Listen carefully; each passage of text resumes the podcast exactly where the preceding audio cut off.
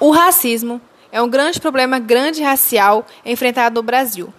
Mesmo depois de um século da abolição da escravatura, os negros vivem na maioria das vezes longe de lugares de prestígios. A relação de exclusão de pele está presente na maioria dos lugares, mercados, escolas, trabalho, e devemos compreender o racismo e combatê-lo para tirar essa grande marca presente no Brasil hoje em dia. A Lei Áurea de 1888, o Brasil tentou construir uma alta imagem de um território de respeito e convívio racial.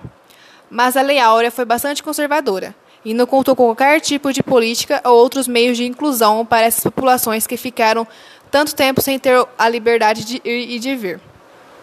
Mas não foram criadas políticas de inserção dos negros recém-libertos no mercado de trabalho e na educação.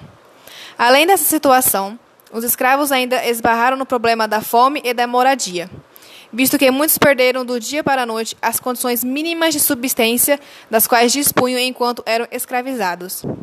Na passagem do século XIX para o século XX é que podemos situar, então, o momento em que o racismo se instalou em uma sociedade que já não poderia manifestar seus anseios racistas legalmente de maneira explícita, mas os manifestava de outras formas.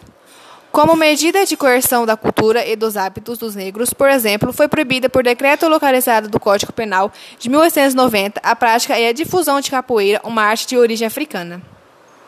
No dia em que o Estatuto da Igualdade Racial completa 10 anos, o Brasil mostra que pouca coisa mudou na prática. O dispositivo foi implementado 122 anos depois da abolição da escravatura e trouxe uma série de diretrizes para se efetivar a inclusão da população negra da sociedade. Em 2012, início da série histórica do IBGE para a medição, o rendimento médio dos brancos foi 57,3% maior que a dos negros. Em 2009, quase nada havia mudado. A população branca recebeu, em média, 56,6% a mais que a população negra. E hoje, 2020, em tempo de pandemia, muitas pessoas negras morreram sem ter os serviços necessários por conta da pobreza extrema resultante da desigualdade racial. O combate ao racismo deve ser uma das frentes na mudança social e comportamental que esperamos. Contudo, não deve ser feita apenas por militância ou por oportunismo político.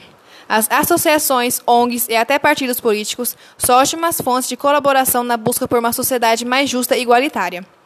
No entanto, precisamos muito mais do que ações e campanhas oficiais.